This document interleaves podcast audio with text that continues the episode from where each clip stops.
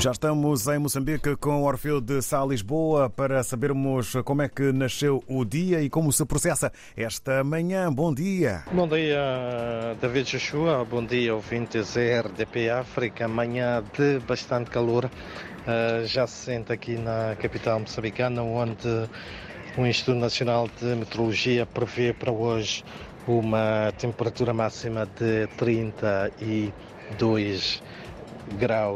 Notas da atualidade informativa dão conta de que a população continua a fugir das suas aldeias, temendo ataques terroristas em vários distritos da província de Cabo Delgado, no extremo norte de Moçambique. É uma autêntica romaria pela salvação que se assiste, sobretudo em distritos como Chiura, Mocimboa da Praia, Kisanga, entre outros. A província de Nampula tem sido um dos destinos da população que busca locais seguros para escapar à nova onda de ataques extremistas. Por outro lado, a polícia na capital moçambicana apresentou dois elementos alegadamente pertencentes à rede de sequestradores. Um dos elementos de 40 anos é dado como tendo participado uh, no rapto de uma empresária. Uh, este, ato, este ato ocorreu uh, em novembro do ano passado e um, no bairro da Sumachild, na cidade de Maputo. Outro elemento é dado como uh, fornecedor de armamento bélico à rede de sequestradores.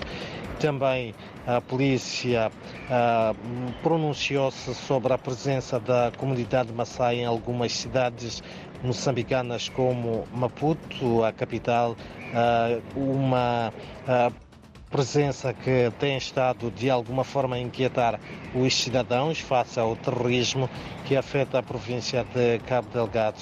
A polícia, através do seu porta-voz, tranquiliza os cidadãos e garante não haver até o momento qualquer relação destes com casos criminais registrados no país. Contudo, Lionel Mochina assegura que trabalho de monitoria será feito para avaliar a legalidade da permanência destes em território moçambicano. É também uh, de destacar neste dia que o Ministério da Terra e Ambiente procede hoje ao lançamento da plataforma eletrónica de gestão de conflitos de terras.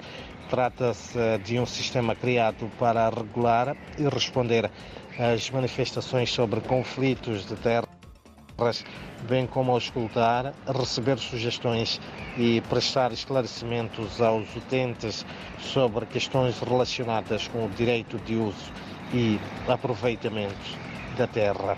Também hoje entra em vigor a nova lei do trabalho.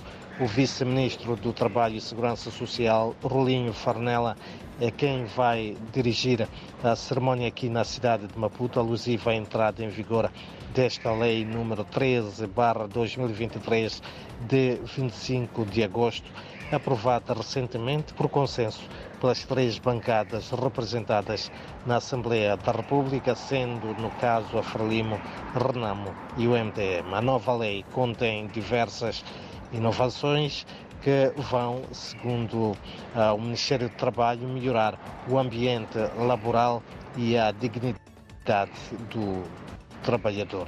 São então estas, uh, David, uh, Joshua e ouvintes, algumas das principais notas que fazem os destaques da atualidade neste dia em que o calor intenso volta a fazer-se sentir aqui na capital moçambicana e onde o Instituto Nacional de Meteorologia, reporto, prevê uma temperatura máxima de 32 graus.